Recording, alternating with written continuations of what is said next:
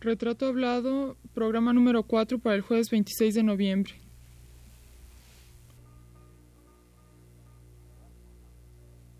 Radio UNAM presenta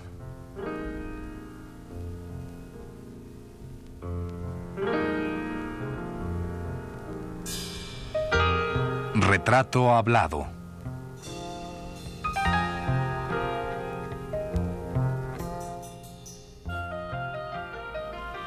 Ana Sokolov. Un reportaje a cargo de Elvira García.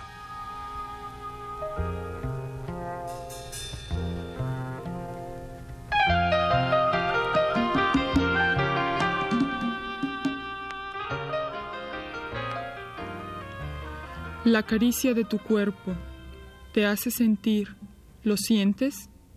Al lado de ti misma, costilla con costilla, fuente entre la desnudez y el vuelo. No piensas, solo avanzas, fijas tus apoyos en un aire iluminado, besas la levedad de tu camino, ardes en puntos como brasas. El universo se reconoce en ti baila a tu alrededor.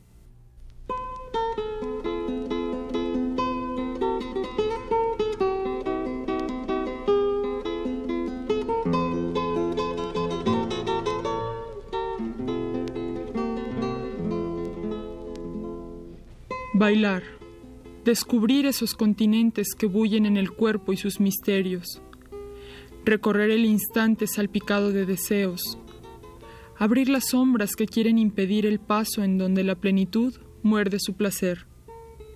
Romper entonces en un goce de dilataciones y quemaduras entrecruzadas de sueños. Ser por fin un silencio consentido. Que la razón decline en la fiesta que se prepara el mundo, a petición expresa de la danza. Aquí comienza el mar a amarse. Aquí el viento gira y se recobren los insectos. Aquí se inscriben ansias y los ojos siguen caminos pulsados por un ritmo de causas ganadas, cuando el deslumbramiento se vacía en un tiempo que celebra sin dioses el don de la marcha.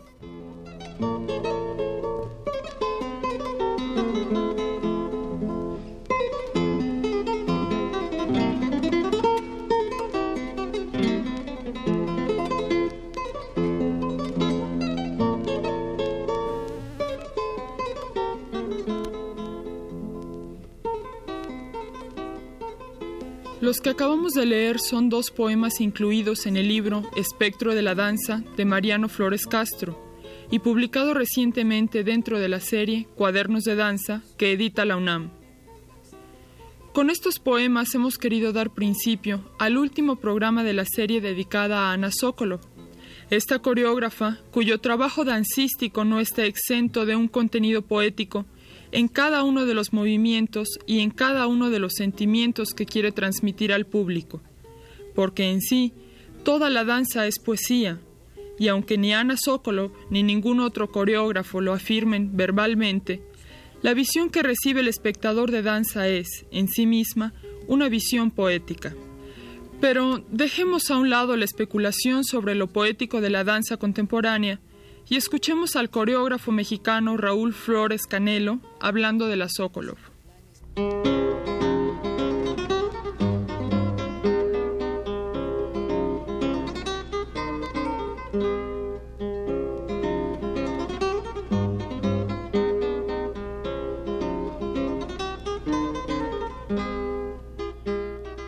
Maestro, ¿cuál ha sido la aportación de Ana Sokolov para la compañía de danza para el Ballet Independiente y para Raúl Flores Canelo? La primera aportación que te podía decir es en lo personal cuando conocía a Ana Sokolo, en 1960, que ella vino a montar Opus 60 con la Compañía Oficial de Danza de Bellas Artes y yo estaba en esa compañía y pues tuvo un impacto muy grande. Yo ya había creado como unas tres o cuatro coreografías eh, pero siento que trabajando con Ana em, en su coreografía que estaba montando, me dio como mucha valentía para, para romper mis, mis propios moldes o moldes que había tomado de otras personas. Y siempre, siempre que estoy componiendo alguna obra y que me da tal vez miedo hacer alguna alguna pues alguna cosa dentro de la coreografía me acuerdo de Ana y, pues me aviento a hacerla en cuanto al, al ballet independiente Ana Sokolov vino a, en 1968 a montar desiertos. Bueno, no venía, no venía expresamente a eso, ella venía porque la contrató la, la Academia de la Danza Mexicana, que entonces dirigía Josefina Lavalle, y la invitaron para dar clases y montar una coreografía con esa compañía. Y ya estando aquí, pues nosotros aprovechamos, le pedimos si quería montar una obra. Ella dijo que sí, estuvo trabajando con nosotros, la presentamos, tuvo mucho éxito y pues así hemos seguido manteniendo este contacto con Ana. Ha regresado a trabajar con la compañía otras tres, eh, tres veces, aparte de, de cuando vino en 68 y cada vez cada vez tiene tiene algo que decirle tanto a los bailarines como a los estudiantes. Creo que es muy, muy estimulante para la compañía, así como individualmente para los bailarines, los intérpretes, y para mí como director es, un gran estímulo que venga Ana a trabajar, porque siempre tiene mm, la mente abierta, siempre es joven, y pues nada más. Maestro, una última pregunta. La compañía y Raúl Flores cambiaron eh, con la presencia, con la idea, con la coreografía, de la primera coreografía de Ana Sokolov, es decir, les hizo ver otro mundo, otra manera de ver las cosas. Pues no, no es fácil contestar esto. Nos, nos descubrió su mundo de Ana Sokolov y nos, eh, nos hizo conscientes del compromiso que tenemos con, en la composición, en la producción de obras, cada vez que estamos a un paso de, ser triviales o, de dar obras que son ajenas al arte o a, la... Pues sí, al, al arte, siempre recordamos a Ana y nos sentimos obligados a trabajar en una forma más consciente, más seria, y más comprometida con nosotros mismos.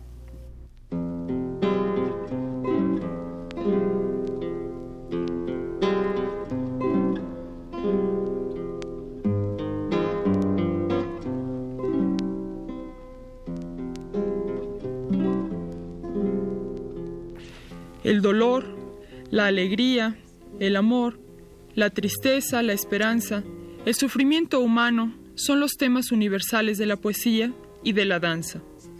Son, por tanto, los asuntos que Ana Sokolov más ha abordado en sus obras, en las que se deja sentir angustia por el hombre y su entorno, pero también esperanza en su futuro.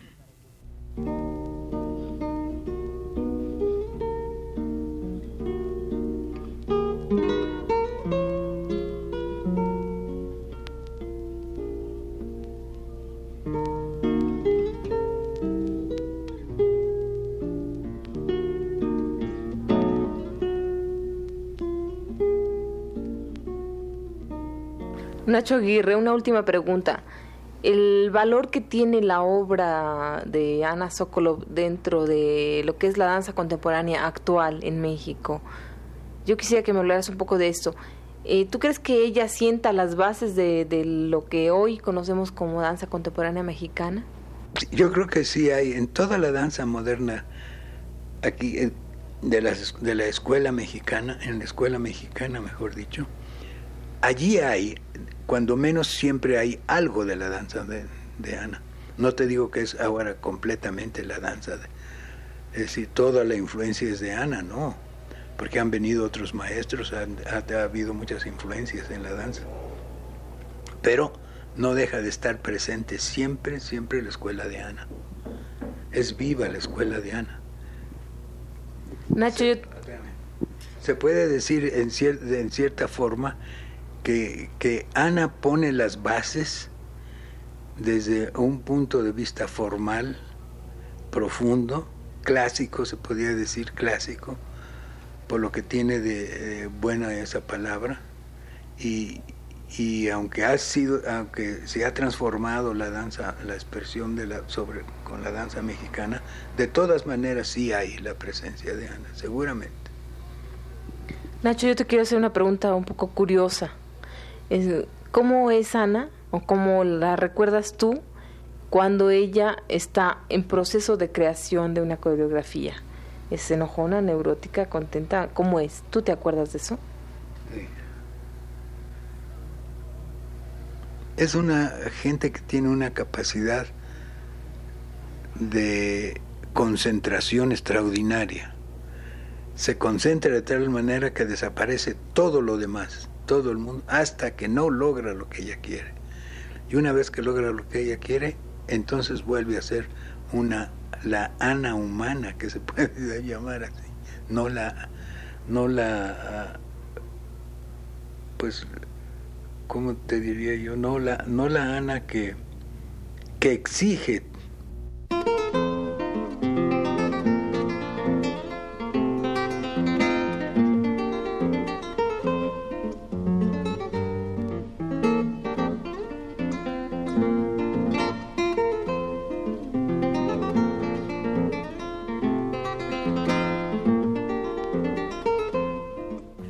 Si a lo largo de esta serie hemos hablado del trabajo coreográfico de la Sokolov, tal vez sea tiempo de preguntarnos cómo es un coreógrafo, qué atributos debe tener este artista.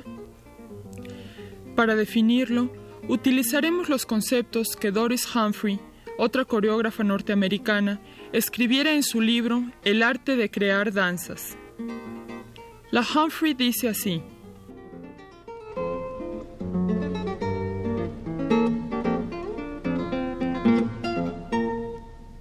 Ante todo, el coreógrafo en potencia debe ser primordialmente un extrovertido y un observador sagaz de la conducta física y emocional.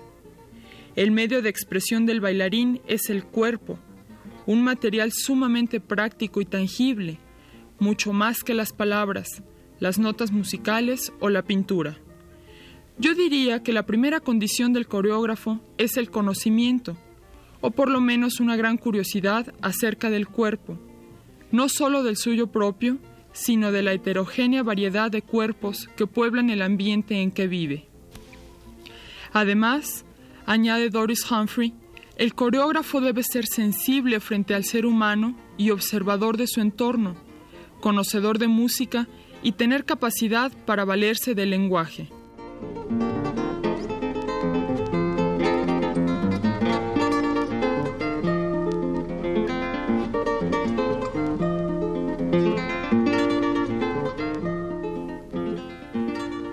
Pero el elemento más importante que hace que todas las características anteriores tengan solvencia y validez es que el coreógrafo tenga algo que decir a través del movimiento.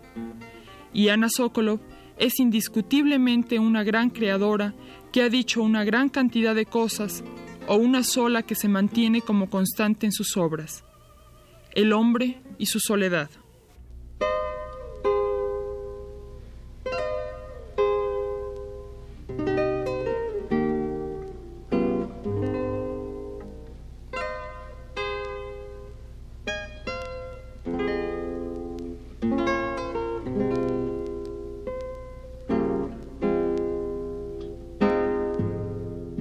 Maestro Halfter, ¿y cómo era en ese tiempo eh, de eh, bien recibida o mal recibida la obra coreográfica de, Ana Sokolov?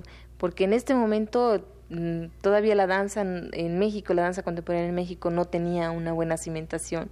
Es con Ana Sokolov, con Goldini y otras gentes que empieza a, ponerse las bases de la danza contemporánea. ¿Cómo es recibida la obra de Sokolov?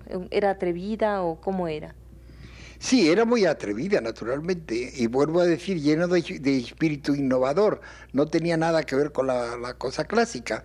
Tampoco, vuelvo a decir lo que le dije antes, cómo captó Ana Sokolov el espíritu español, pero tampoco hizo un baile español en el sentido de copiar los pasos clásicos del baile español, sino hizo realmente una creación, una invención que conservaba el espíritu español de la música, eso sí. Y la reacción del público en general y de los críticos cercanos o lejanos a, los artistas que rodeaban a Ana Sokolov, ¿cuál era en relación a esta obra y a otras más que, montara con la Paloma Azul? No, la, la, la, crítica fue muy favorable. La crítica fue muy favorable y tenemos, yo tengo en mi archivo uh, pues críticas muy buenas de los, de los críticos más de, los críticos más prominentes del momento, ¿no? Todos nos alentaron, eso es evidente. Lo que pasa es que, que luego hubo problemas internos, sobre todo de eh, económicos, como pasa siempre, como era una cosa, un patronato particular, no era, no teníamos ayuda oficial o una ayuda oficial muy, muy pequeña, pues no se pudo mantener. Pero realmente, este, pues, ¿qué le diría usted? yo creo que el ballet moderno en México se inicia con este vuelo de la paloma azul, ¿no? Sí, precisamente sobre esto quería preguntarle, maestro Halfter, ¿cuál cree usted que haya sido en realidad así, bien a fondo, tratando de ver un poco a la distancia, la obra fundamental o la, aportación fundamental de Ana Sokolov a la danza mexicana contemporánea? Pues yo creo, yo creo eh, que eh, refiriéndonos concretamente a la Paloma Azul, fue pues realmente pues una labor de pionero, ¿verdad? Recuerdo que, hizo, entre la gente que colaboró con nosotros también fue Carlos Mérida, el pintor Carlos Mérida, que hizo los trajes y decorados para la, la obra de Silvestre Revueltas, el renacuajo paseador. Y recuerdo precisamente que mientras el renacuajo se paseaba por el escenario de Bellas Artes, este murió Silvestre Revueltas esa misma noche.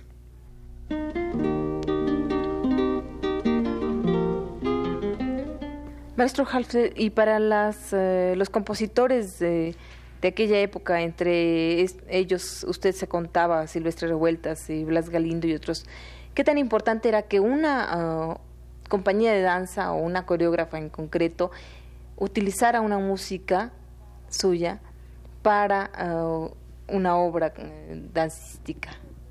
Sí, realmente creo que fue muy importante porque los primeros ballets, yo creo, con música mexicana, fueron hechos por la Paloma Azul, porque las otras compañías, los del Nelly, Campobello y todo eso, realmente hacían el ballet clásico, que es importante, pero los primeros ballets con música mexicana auténticamente mexicana de compositores mexicanos se hizo precisamente con Ana Sokolov, porque no solo la obra de Silvestre Revuelta, se puso en escena también una obra de Blas Galindo, o dos obras de Blas Galindo, se puso en escena también una obra de Carlos Chávez, ¿verdad?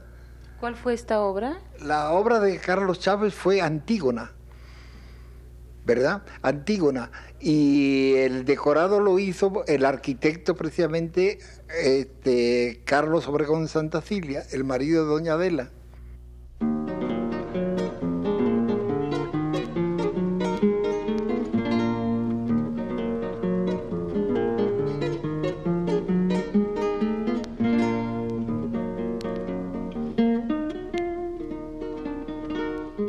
Pues bien, para concluir este programa, queremos dar lectura a algunos pasajes del poema Danza Macabra de Charles Baudelaire y posteriormente dar paso a la voz de Ana Sokolov. Baudelaire escribió así sobre la danza macabra.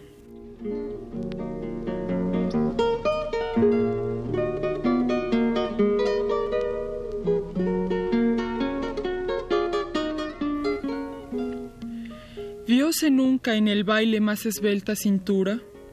Su falda exagerada en su real esplendor cae abundante sobre un pie seco en el que fulgura un chapín enjollado, lindo como una flor. El frunce que en el borde juega en sus clavículas, como arroyo lascivo en la roca al frotar, Defiende pudoroso de acechanzas ridículas los fúnebres encantos que trata de ocultar. Te llamarán algunos caricatura insana, pues no comprenden, ebrios de carne el corazón, la elegancia sin nombre de la armazón humana. Tú colmas, esqueleto, mi más cara ambición.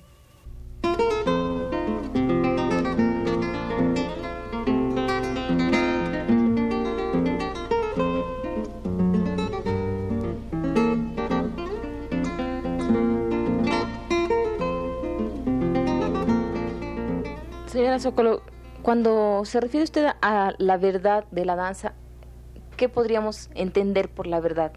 Bueno, hay muchas verdades. Hay pequeña verdad, hay profundo verdad.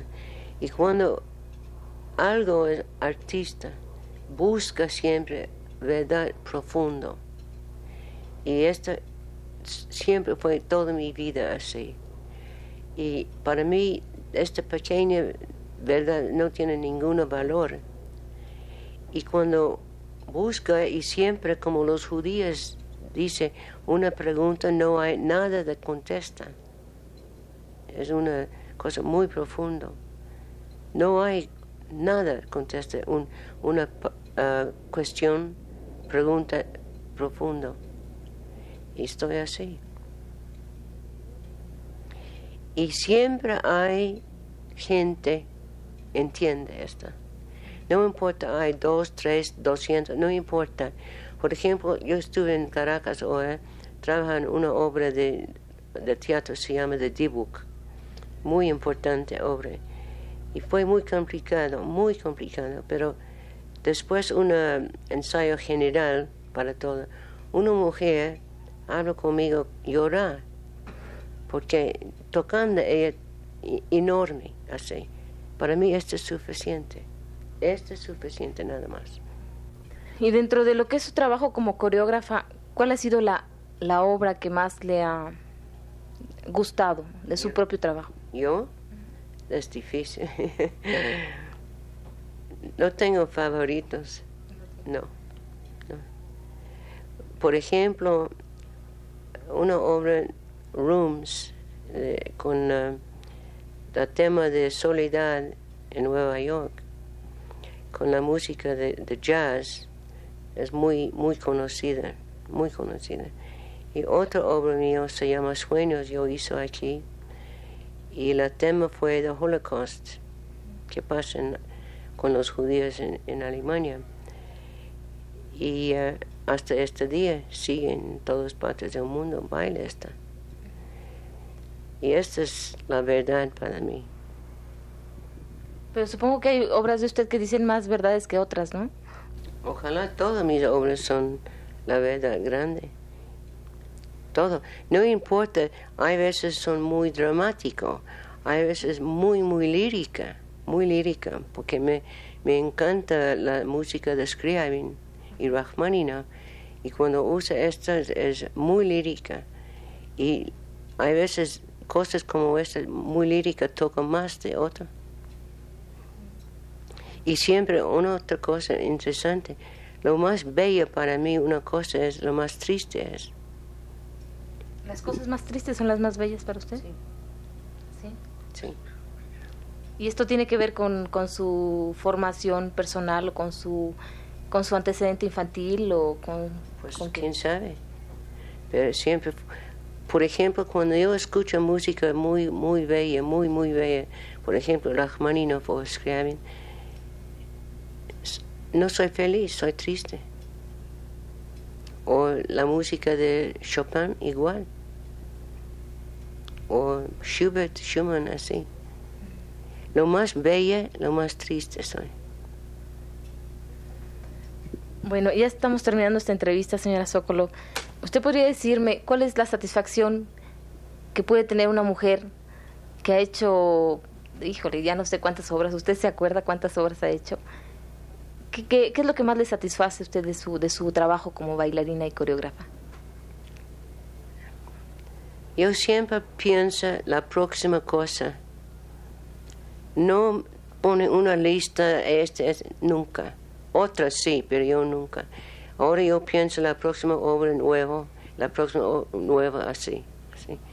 Es como así. O sea que usted no piensa para atrás, no ve para Casi atrás. Casi nunca. Casi nunca. Las obras son como hijos que ya dejó por ahí. Yo repetí porque hay muchas compañías en el mundo que quieren mi trabajo. Entonces me voy a montar en este lugar, este lugar. Y cuando yo empiezo a trabajar así es como es nuevo. O hay veces yo mirando y digo, did I do this? Yo hice esta. ¿Cómo se dice? I'm objective. ¿Cómo se dice? ¿Usted se sorprende de algunas cosas que ha hecho en coreografía? ¿Se sorprende de lo que ha dicho, de lo que ha visto? Sí. hay veces yo mirando y dice, ¿es mi trabajo? Pero le sorprende gustoso. Eh, eh, me, me, gusta, sí. ¿Ha, ¿Ha, habido alguna obra que le haya parecido horrible o que después no. de verla diga qué horror? Cuando es horrible yo no, no hizo. Yo quita. La quita. Sí. Y nunca es horrible. ¿Cuál sería la conclusión que podría dar para esta entrevista en cuanto a lo que es su labor artística, digamos, su satisfacción como persona, como ser humano, como bailarina, como coreógrafa? La conclusión de su, de su vida, claro, su vida no ha concluido, bueno, pero... Eh, mi vida es baile y eh, no sabe otra cosa. Es la única cosa que yo sabe. No soy escritor, no soy pintor, nada. Me encanta arte, es mi vida arte. Y, y, yo entiendo más y más ahora en mi edad, la vida de nosotros como yo no es corriente. No es una vida de televisión o de deportivo o de fulano de tal así, no, es otra cosa. ¿Cómo es esa vida? ¿Mi vida? Sí, dice usted que la vida de los artistas como usted mi no vida, Mi vida es trabajo. Trabaja, por ejemplo, estuve en Israel trabajar dos y medio meses y después dos y medio meses en, en Caracas y vuelvo a Nueva York y empiezo a trabajar. Es mi vida, trabajar. Pero usted se siente bien trabajando siempre. Siempre trabajar. Tengo cinco días aquí en México, es vacación, nada más. Oiga, una pregunta un poco absurda. Si le quitaran la danza, ¿qué haría usted? Si... Murió. Murió.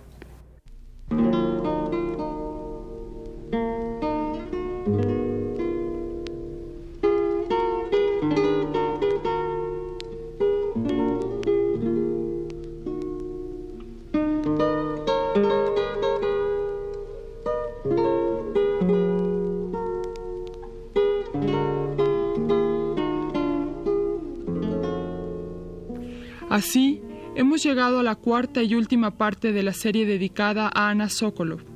Gracias por su atención.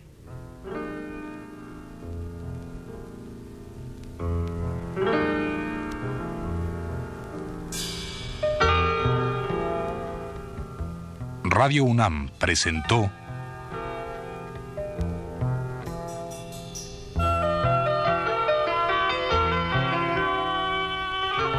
Retrato Hablado.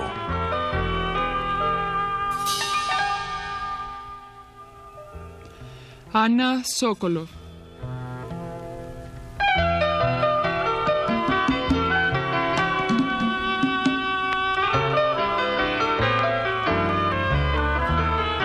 Un reportaje a cargo de Elvira García. Fue una realización técnica de José Luis Aguilar, con un guion y una producción general de Elvira García para Radio UNAM, en la voz de María Emilia O'Neill.